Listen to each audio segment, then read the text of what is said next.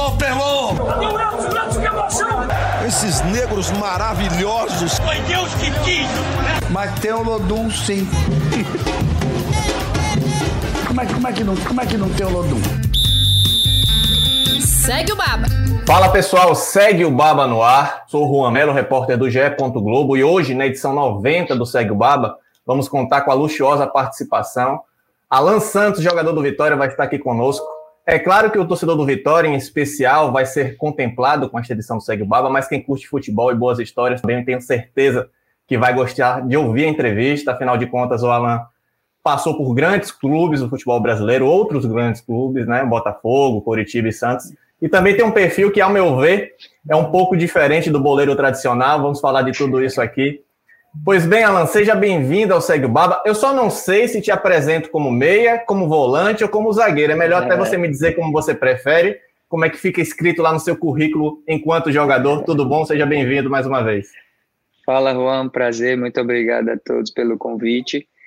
Cara, eu nem eu sei mais o que eu sou, na verdade, né? Agora a torcida tá pedindo para eu continuar de zagueiro, mas o meu grande prazer é estar dentro de campo, o meu maior lazer, meu hobby, né, sempre foi jogar futebol, não é trabalho para mim. Então, estar dentro de campo para mim é a maior alegria, independente de onde seja, né? Já joguei em diversas posições. Né? Analisando minha carreira, eu só não joguei ainda de centroavante, mas já joguei em todas as posições e, como eu falei, o meu intuito é estar à disposição para poder ajudar o Vitória a conquistar o objetivo no ano.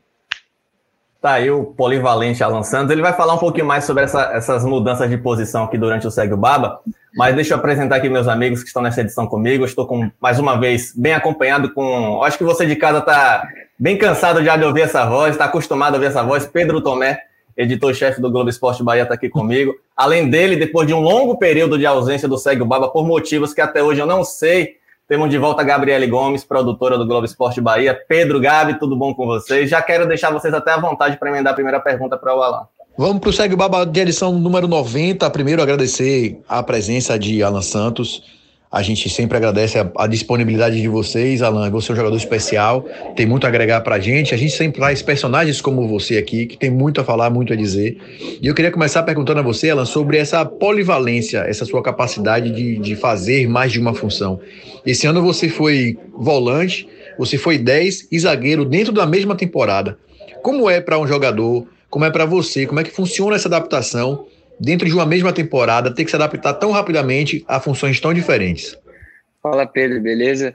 Então, irmão, eu, eu sempre, né, sou muito observador, então a minha análise do futebol, desde que eu iniciei minha carreira como profissional, que já tem é, mais ou menos 13 anos de profissional, né, eu comecei em 2009 a me estrear no Santos, então, para mim, o futebol ele mudou muito até aqui, né? Antigamente você tinha muito mais espaço, a intensidade era um pouco menor, então eu costumo falar que você tinha menos, mais segundo para pensar e hoje você tem menos. Então eu era meia, então era muito mais fácil jogar do que hoje. Hoje o meio é um lugar mais congestionado, então com a intensidade e a compactação do futebol do jeito que mudou, fica muito mais difícil jogar ali, né? Você tem que estar o tempo todo perfilando, olhando, pescoço, giro, enfim. Né? Então, como eu observo muito, eu, eu gosto de estudar porque é meu trabalho também, né? A parte tática, né? Observo o adversário pela análise, né? Do, do nosso profissional que nós, nós temos, né? Em cada clube que analisa o adversário, passa para a gente o ponto fraco, o ponto forte. Então, eu vou me adaptando de acordo com a minha característica no jogo, né? Já peguei treinador que gostava eu de meia, né? De dar o último passe, já peguei treinador que gostava da minha saída de bola de primeiro volante. Eu iniciei a minha carreira como meia. Quem me colocou de primeiro volante foi o Murici no Santos, né? Porque ele falava para mim assim, falava, Alan, qual é mais fácil, é marcar ou criar, né? Até para você construir né, uma casa é muito mais difícil para você, né, desconstruir algo é você quebrar, jogar no chão, então é muito mais rápido. Então, o mais difícil é construir. Você tem construção, você é técnico. Então, se você aprender a diminuir espaço, a marcar, você vai jogar comigo de primeiro volante, porque eu gosto de cara que pense o jogo, que domine ali o meio de campo, porque o Santos na época era um time muito técnico, então eu preciso de você de primeiro volante. Enfim, aí ele me colocou de primeiro volante. E o futebol cada vez mais tem sido, né, parte tática, compacto, intensidade, né? E o treinador que chegou aqui, o Fabiano Soares, eu joguei contra ele lá no, no clássico Atletiba, ele estava no Atlético Paranaense e eu estava no Curitiba, né?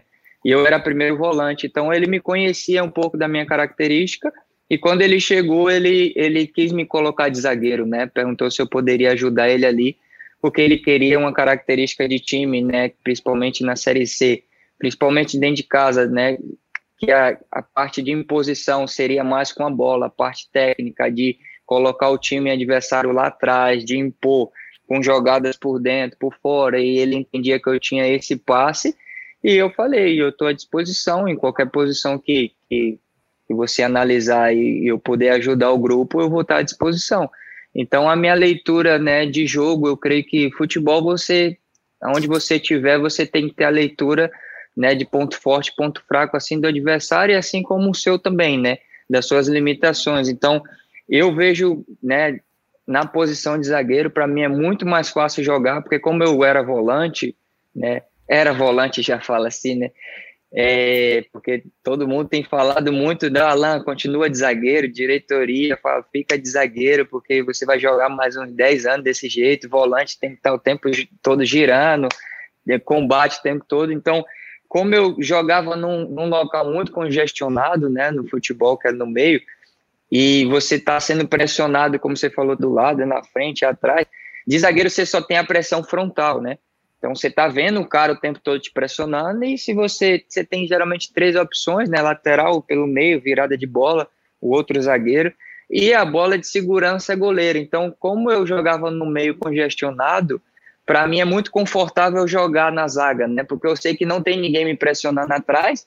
Então, qualquer tipo de situação difícil, eu tenho um goleiro. Então, é, a visão do zagueiro, você vê o jogo muito amplo, né, cara? Você vê o jogo inteirinho, a movimentação tática do nosso time, a pressão. Então, isso me facilita. Tenho gostado bastante de jogar de zagueiro. E o futebol atual, né, é muita construção. Quem inicia o jogo é o zagueiro, né?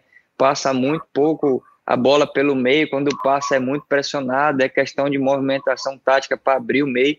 Então, eu estou gostando muito de jogar ali, porque eu tenho uma visão muito ampla ali do jogo, né? Você está atrás, você está vendo praticamente a movimentação toda. Então, eu acho que eu estou me adaptando bem e provavelmente eu continue de zagueiro, sim. Eu vou aproveitar que você entrou nesse assunto e Pedro começou também. De todas as posições que você já atuou, atuar como zagueiro é mais confortável para você? Você acredita que você vai ficar atuando como zagueiro até o fim da temporada? Eu acredito que sim, Gabriel, porque foi, foi até falado para mim sobre isso, continuar de zagueiro, né? A parte da diretoria, a parte da comissão técnica, mas eu também estou à disposição, como o treinador também falou que poderia me utilizar de volante, mas eu estou à disposição para ajudar, né? O, o Vitória a conquistar o objetivo onde quer que seja, em qualquer posição, eu vou contribuir com a minha parcela ali de trabalho para fazer o melhor para o grupo, né? porque eu creio que futebol só sobressai o individual quando o coletivo está bem. Então, é, eu sei que, que, zagueiro, como você acabou de fazer a pergunta, para mim é muito mais confortável né, na parte técnica e de leitura do jogo, porque eu estou vendo as movimentações de frente, o cara que está infiltrando. Então, eu falo até com meu, a minha linha de quatro para comunicar bastante, falar, porque às vezes o cara tá, como eu estou posicionado de lado, né, para uma infiltração, o cara pode infiltrar atrás e quem vai me falar é meu companheiro, porque eu não estou vendo. Então, eu falo muito para se comunicar, porque o futebol falando fica muito mais fácil. Então, como eu estou com a visão de frente, né, para mim, para a parte de cobertura, a parte técnica, para mim é mais simples ali jogar de trás, só que tem um, um, um, o contra, né, de estar tá de zagueiro, né. Você errou ali, você é o último homem, é, é fatal. Então, a concentração para entrar num jogo de zagueiro, para mim, não que é diferente de volante ou qualquer outra posição, mas eu sei que, cara, eu tenho que fazer o feijão com arroz, o simples, é o máximo possível evitar erro, porque eu sei que se um erro ali meu ali por inventar qualquer outro tipo de jogada ali pode ser fatal, que só tem um goleiro. Eu até quero pescar um pouco do que você disse na primeira resposta sobre a condição física também contribuir para essa sua mudança de posição, até para, para a longevidade na carreira enquanto jogador. Eu lembro que na sua apresentação no Vitória você falou um pouco das, lesões ao longo da sua carreira nos últimos anos, né? Que teve quatro anos bem, bem ruins em relação a lesões. E no Vitória, nesse momento, você está se recuperando de, uma, de um problema no joelho.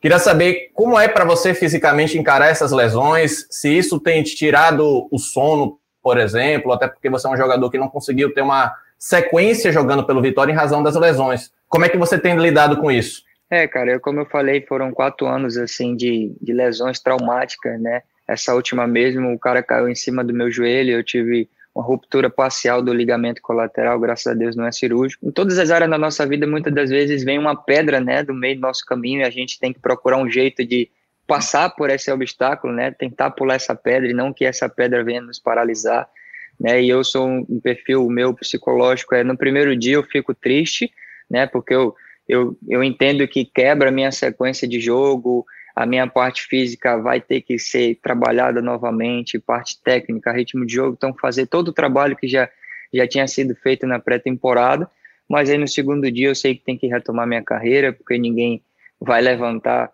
por mim da cama para poder escrever a minha história daqui para frente, né, coisas que aconteceu estava fora do meu controle, né, nesses quatro anos foram diversas lesões traumáticas, tendão de Aquiles, joelho, mas, enfim, eu estou me sentindo bem, estou recuperando de uma lesão no joelho, né? E como você falou, a posição de zagueiro vai me dar muito mais né, longevidade no futebol, pelo fato de giro ali o tempo todo, pelo o, o, o contato físico no meio de campo é muito maior. Então, pela parte fisiológica, se você pegar GPS por jogo, quem joga no meio corre muito mais do que a linha de quatro, que a linha de quatro ele sempre balança para cobrir. Então, para mim, eu creio que a adaptação física ali na zaga, para mim, é muito melhor. O Vitória já teve bastante capitão ao longo da temporada. É, quem são essas lideranças dentro do vestiário? Então, cara, tem muitos jogadores experientes, Gabriel, dentro do, do, do nosso elenco, né? Que já passou por diversas situações e então tem muita experiência da situação que tá, tá, tá, estamos vivendo hoje. Por exemplo, o Roberto, né, o Everton Páscoa, são pessoas que já têm mais experiência no futebol, então tem essa característica não só pela experiência, mas pela conduta, né, profissional do dia a dia, né? Então, né, são esses três, né, eu que também, né, tenho sido capitão, o Roberto e, e o Páscoa por, por essa comissão e as outras também era por essa sequência. Então, eu creio que é por, por essa característica de conduta dentro do clube e pela experiência que, que nós temos no, no tempo no futebol. Até sobre esse tema, Alan, você já até já disse também em entrevistas, né? Aquele estudo né, do, do jogador antes, da, antes do, do Segue Baba em relação às últimas coisas que ele disse, que tem uma vontade de ser, depois que encerrar a carreira, um coach esportivo. E até em relação a essa questão da liderança que você falou, como é que você trabalha isso internamente, da liderança, do, da, de até se manter tranquila, como você falou anteriormente sobre as lesões, não se deixar abalar? Como é que internamente você trabalha isso e até ajuda outros companheiros de equipe, se alguém te procurar, para tentar trabalhar alguma coisa que acontece dentro ou fora de campo? Então, Juan, e como eu falei, eu sou muito observador, né? E eu fiz alguns cursos sobre comportamento, sobre expressões, né? E provavelmente eu me formo em dezembro, né? Como é, formação em coach pela Febracis. Então eu tenho muita parte teórica assim de ferramenta para tentar analisar de alguma forma comportamento profissional e pelas minhas experiências, né, do meu cotidiano, dia a dia. Então eu tento visualizar algum atleta que está com algum problema assim, né, pela pela expressão ou pelo rendimento. Então já teve casos que eu vi que que atletas saíram do time e isso é natural, cara. Você vem de uma sequência jogando e de repente você não faz alguns jogos bons e o treinador por opção, né, para por melhora do grupo, né, pensando em todo o contexto, bota o cara na reserva e ali tem muitos atletas que com, com essa queda de rendimento ou por, ou por sair do time é, se abate muito, né, na parte psicológica, na parte emocional. E eu tento conversar com o cara, né, pela minha experiência de falar para ele, conversar que se ele parar de treinar, se ele desanimar, ele vai estar tá, né, se auto-burlando, porque vai vir uma outra oportunidade, se ele não estiver preparado, não estiver treinando, ele vai estar tá dando praticamente o pretexto para o treinador falar, pô, tá vendo que eu estava certo? Ele não está bem. Então, se ele estiver treinando, trabalhando para a próxima oportunidade, quando a oportunidade vir, ele vai aproveitar e vai colocar mais dúvida no treinador. Poxa, ele literalmente era o cara que eu precisava, então ele vai ter muito mais oportunidade Então é natural pela parte né, emocional o cara se abater, né, alguns problemas extra-campo, porque nós somos atletas, mas também né, tem uma parte social, familiar, e tem atletas que, por exemplo, às vezes vai para jogo, como já aconteceu comigo com a, com, com a perca de algum parente próximo, né, que faleceu um dia antes do jogo, ou talvez no dia do jogo, então tem toda a parte emocional de você, cara, fechar a parte ali social na sua mente e tentar focar, né, na, dentro das quatro linhas, então eu tento fazer essa parte, sabe, com um grande intuito é tentar ajudar o atleta e o ser humano, então é essa é a posição que eu acho que eu tenho dentro do grupo. Ainda nesse tema, é, diante das experiências que você já teve e dessa sua nova formação agora, você acha que o psicológico é o que mais pesa dentro de campo? Gabi, eu creio que é a parte emocional, né? Lógico que tem o talento, tem a preparação, treinamento e a cabeça ela conduz todo o corpo, né? Então eu como cristão, a Bíblia fala que Jesus é o cabeça da igreja, então Jesus conduz toda a igreja e e nossa cabeça ela manda mensagem para todo o corpo. Se a cabeça não tá boa, provavelmente o nosso corpo não vai estar tá saudável, né? Então há, há, muitas comprovações científicas que muitas doenças ela se inicia pela parte emocional, né? Depressão, é, ansiedade, né? Pessoas que vivem muito o passado, depressão, né? Você viver muito do passado e ansiedade é você viver excessivamente o futuro e não viver o presente, né? Então eu creio que 95%, né, se não uma mais, a parte emocional conta muito, né? Então, quando você está com a cabeça boa, quando você está feliz, você está alegre, né, com o trabalho, está no, no, num clube que você gosta, isso tudo vai cooperar para que o seu trabalho venha se desenvolver da melhor forma, né? Então, se a sua cabeça não está legal, as coisas vai cooperar muito para você errar dentro de um jogo, a torcida te pegar no pé, começar a vaiar, você vai cada vez mais, né, declinar na sua parte emocional e aí já era. Pegando esse, esse seu gancho, Alan, você enxerga hoje no Vitória, vou pegar como exemplo o, o recorte mínimo desse jogo de domingo, por exemplo, contra o Volta Redonda, quando o Vitória entrou a mil, emocionalmente à frente do Volta Redonda, e aí, no momento que o Vitória deu uma baixada, tomou gol e o, o, o Volta Redonda tomou conta do jogo emocional, a gente pode dizer assim, durante a partida. Esse recorte pode ser levado também em consideração ao, como um todo para o Vitória. Você acha que o Vitória tem problemas? Um dos grandes problemas do Vitória hoje é um problema emocional, essa falta de confiança de um time rebaixado para a terceira divisão. Tudo está interferindo no resultado de campo. Cara, Pedro, eu creio que tem muitas coisas envolvidas, né, em termos de da parte emocional, né? Por exemplo, é, a gente vem do início de uma série C que a gente teve três derrotas, né? E tem um início de campeonato que geralmente muitas pessoas têm aquela ansiedade de iniciar bem, né? Então a estreia, aquela coisa. E a gente veio de muitas mudanças, né? De treinador com a filosofia, mudar totalmente a filosofia.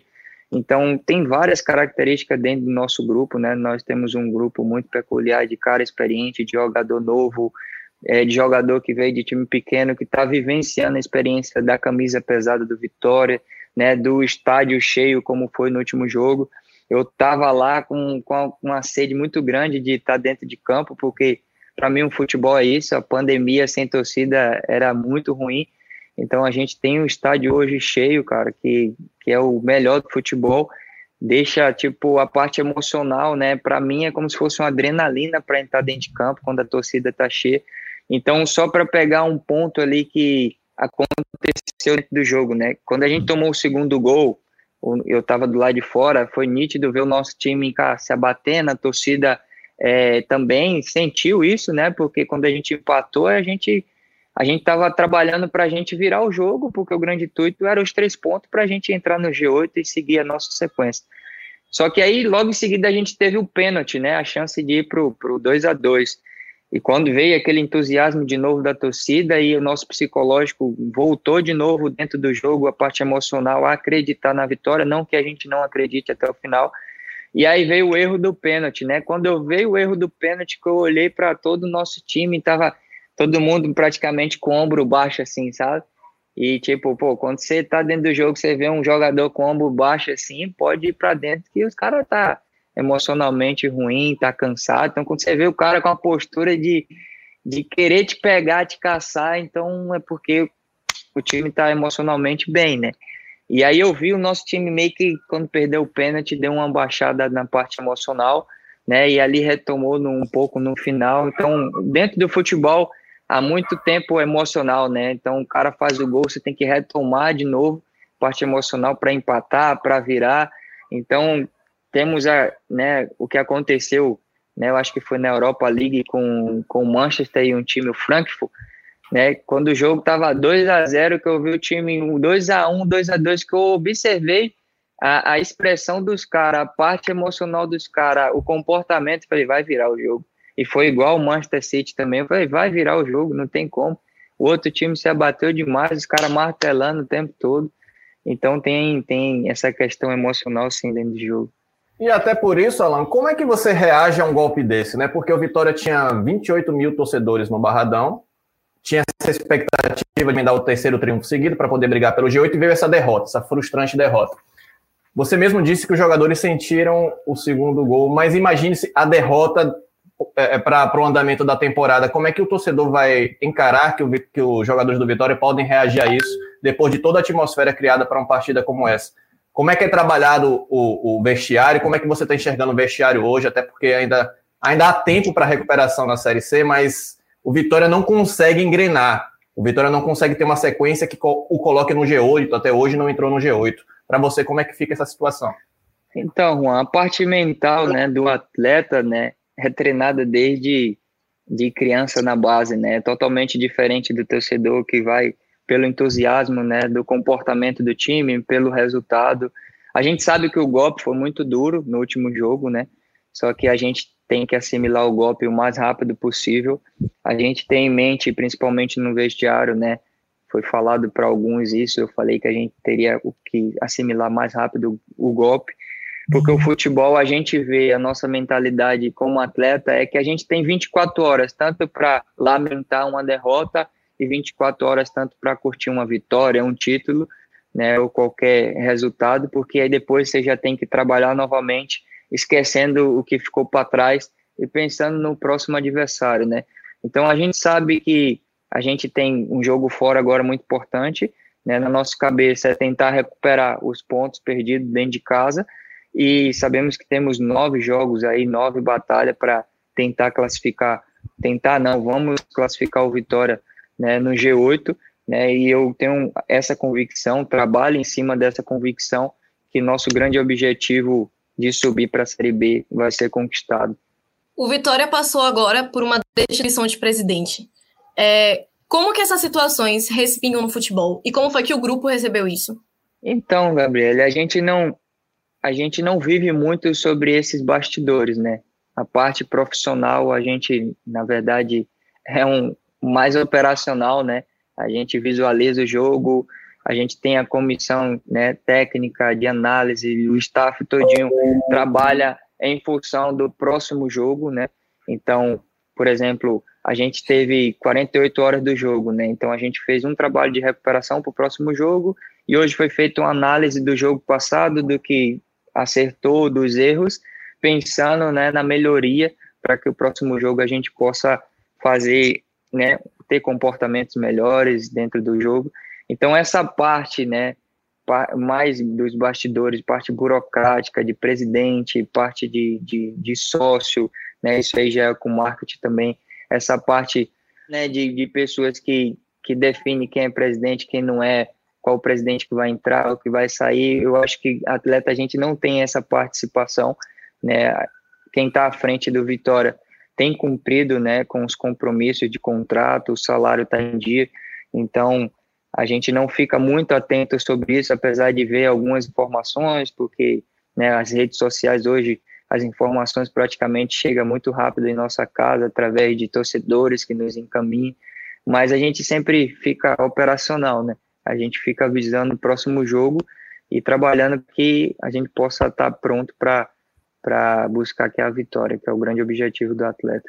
Voltando um pouquinho sobre, sobre o assunto em, em, relação à postura, esse tipo de coisa. Uma postura que pegou muito mal foi a expulsão do Rodrigão durante o jogo contra o Volta Redondo, né? É, existia a expectativa da estreia dele, que acabou se concretizando por conta da expulsão no primeiro tempo. Queria saber como é que o, o grupo encarou essa expulsão, se o Rodrigão de repente pediu desculpas no vestiário, o que é que vocês conversaram depois da, dessa partida, até porque o Rodrigão é um jogador experiente, existe uma grande expectativa de que ele possa elevar o rendimento da equipe. Quando ele é expulso naquela partida contra o Volta Redonda, o Fabiano Soares ele perde uma opção para mudar a equipe no segundo tempo, até para reagir diante da necessidade. Houve esse pedido de desculpas no, pra, é, é, para os jogadores? Como é que vocês encararam isso? Acho que o time também sentiu, o time vendo o Rodrigão sendo expulso também isso pode ter afetado de alguma forma? Cara, Juan, a gente, na verdade, a gente consegue analisar, né, quando o atleta está fazendo algo de sacanagem ou para ferrar com o contexto do grupo, né, eu creio que, né, eu não estava ali no banco ou não estava participando do jogo, né, em si, eu só cheguei depois lá no vestiário, né, na hora final ali que a gente já estava fechado ali para fazer a oração, mas né, eu, eu percebi pelos lances né, da arquibancada que o grande intuito dele ali foi né, fazer uma cobrança em prol do Vitória, a favor do Vitória, né? Então, quando não tem a intenção, né, de prejudicar ou fazer de sacanagem, como para a gente não precisa pedir desculpa, né? Então, quando a pessoa toma um vermelho com, com o intuito, né, já de fazer algo contra o grupo, a gente per consegue perceber e a gente é muito enfático sobre essa cobrança em cima do atleta, né? Então, o Rodrigão é um cara muito importante, né? A nossa análise também né, ali dentro do, do, do, grupo, assim, dentro dos bastidores, que tem muitos árbitros também que vêm, né, de Série A e vêm apitar o jogo do Vitória por ser um time grande na Série C, e às vezes os árbitros de Série A apitando na Série C, ele quer se impor muito mais do que necessário, então, se eu creio que se o Rodrigão, né, se o nosso time tivesse na Série A, eu acho que talvez ele não tomaria o vermelho. Eu não sei o que ele falou, eu não acompanhei o que ele falou, não vi a súmula, mas creio que ele não teve nenhuma intenção de ser expulso, até porque ele concentrou, ele trabalhou para ter essa oportunidade e agora ele vai esperar duas semanas, né? Porque a gente joga só no final de semana, né? Uma vez por semana, para estar tá novamente no grupo que vai para o jogo. Então eu creio que o tempo que ele estava parado e voltar a ter a oportunidade de jogar, ele com certeza ele não ia fazer com, com essa intenção de ficar de fora. Quem tá falando, se você é um cara muito maduro, muito tranquilo, né? Mas me diz como é que o Alan, de 21, 22 anos, recebeu a, a informação de que a transferência, o possível interesse de um Real Madrid, mesmo que seja o B, mas é o Real Madrid, foi negado e você ia continuar no Santos? Como foi que você agiu? Como foi que você pensou quando viu a negativa de uma ida para o Real Madrid? então, eu fiquei muito entusiasmado com a notícia, né? Na verdade, eu estava em Barcelona, naquele jogo é, Barcelona e Santos, que a gente tomou 8 a 0 fora o chocolate. E eu recebi essa notícia lá no hotel, pelo meu empresário, que o Santos recebeu uma proposta e estava em negociação com o Real Madrid, pelo fato do Casemiro ter subido para o Real Madrid A, né? E ele estava em busca de um volante com uma característica de, de Real Madrid. E o observador veio assistir jogos no Brasil e eu fui indicado pelo observador é, do Real Madrid aqui na América do Sul. Ele assistiu três jogos meus no Santos. E pelo incrível que pareça, foi três, foi três melhores jogos que eu fiz em seguida, assim, no Santos. Então eu, eu fui indicado e a proposta chegou. Eu fiquei maravilhado, né, com, com, com, com a possibilidade de vestir essa camisa tão pesada mundialmente. Só que todo o contexto cooperou para que eu não pudesse ir, porque foi uma semana antes de fechar a janela da Espanha aqui no Brasil. E aí o presidente, que era o Laô na época, eu conversei com ele, isso era numa segunda-feira, e ele falou para mim, Alan, aqui no Santos, né, a gente tem a, a, o conselho, então eu não posso tomar a decisão sozinho, vai ser colocado em pauta a sua, a sua ida para o Real Madrid na quarta-feira, a gente tem reunião, e assim que tiver a reunião, a gente dá uma posição. E eu conversei com ele sozinho no, no, na sala dele, falei, presidente, você tem um filho homem, cara, se seu filho recebesse essa proposta, o que é que você faria? Ele falou assim, pô, na hora eu assinaria. Eu falei, então, cara, você está com a caneta na mão. É o grande sonho da minha vida, vai mudar a minha vida, não só financeira, mas em todo pretexto de oportunidade que eu teria. E aí, enfim, ele falou que tinha que ter a reunião. E aí ele voltou da reunião na quinta-feira falando, pô, você é um jovem que tem, a gente tem uma pretensão muito grande. E seria na época por empréstimo, né, um ano de empréstimo com opção de compra, né, e a gente não quer te emprestar, vou colocar um valor de venda, colocou um valor absurdo de venda que era desnecessário já para a coisa não acontecer, isso fechava a janela na segunda-feira, né, e isso era na, na quinta-feira, um dia depois da reunião. O presidente infartou, cara, infartou e ficou internado, quem assumiu foi o vice-presidente, o Odílio, na época, ele caiu no jogo na, num sábado, que a gente jogou na Vila, ele caiu na arquibancada, escorregou, quebrou a tibia e a fíbula, teve que passar por cirurgia, então não tinha ninguém para tipo assinar o contrato na época segunda eh, na segunda-feira que fechava a janela e eles já tinham decidido por eu ser um jovem promissor na, na época com 21 anos e eles achavam que a minha qualidade eu, eu ia ser vendido né, por muito maior do que o Real Madrid estava oferecendo e, e tudo cooperou para eu não ir, né? O presidente infartou, veio a falecer, né, semanas depois, e o outro quebrou a perna e não tinha ninguém para assinar o contrato, e foi essa a história. E eu não me, me frustro por isso, eu creio que tinha que acontecer, né? Todas as coisas que acontecem na nossa vida é necessária para que a gente possa crescer, possa aprender, a gente nunca perde, né? Ou a gente aprende ou ganha, então eu aprendi muito nesse contexto aí que eu vivi, né, coisas que ficou para trás, continuei trabalhando e hoje estou no Vitória, estou feliz. Talvez eu, eu, eu gosto muito de falar com a minha esposa, né? Como naquela época de 21 anos eu, eu não era casado ainda, tinha recém morado com a minha esposa, né? Conhecido e levado ela para morar. Talvez eu não teria a família que eu tenho hoje, que é o meu maior patrimônio, que é o meu maior tesouro, né? Talvez um jovem com 21 anos, no Real Madrid, talvez não teria a minha esposa hoje do meu lado, as filhas que eu tenho, que para mim, é, como eu te falei, é tudo que eu tenho. Deixa eu só fazer uma pergunta rapidinho, para emendar. Você é nascido e criado aqui em Salvador, Alan? Conta um pouquinho desse, da sua começo de carreira, como é que você foi parar do Vitória, antes do profissional do Santos? Sou, Pedro, eu sou soteropolitano, sou daqui de Salvador. Eu nasci ali no bairro chamado Pedreiras, que é ali perto da Baixa de Quinta, onde Popó onde o Popó nasceu ali logo do lado. E aí, com oito anos de idade, cara, os meus pais, eles são Bahia, de, de meu pai e minha mãe, não perde um jogo do Bahia. E eu lembro na época que, na minha época, a base do Vitória era a melhor base do Brasil, né? Revelava muito jogador e tinha muita competição. E o Vitória foi fazer uma, foi fazer uma peneira num, num bairro chamado Beco do Cirilo, que é logo em frente o meu ali. Sim.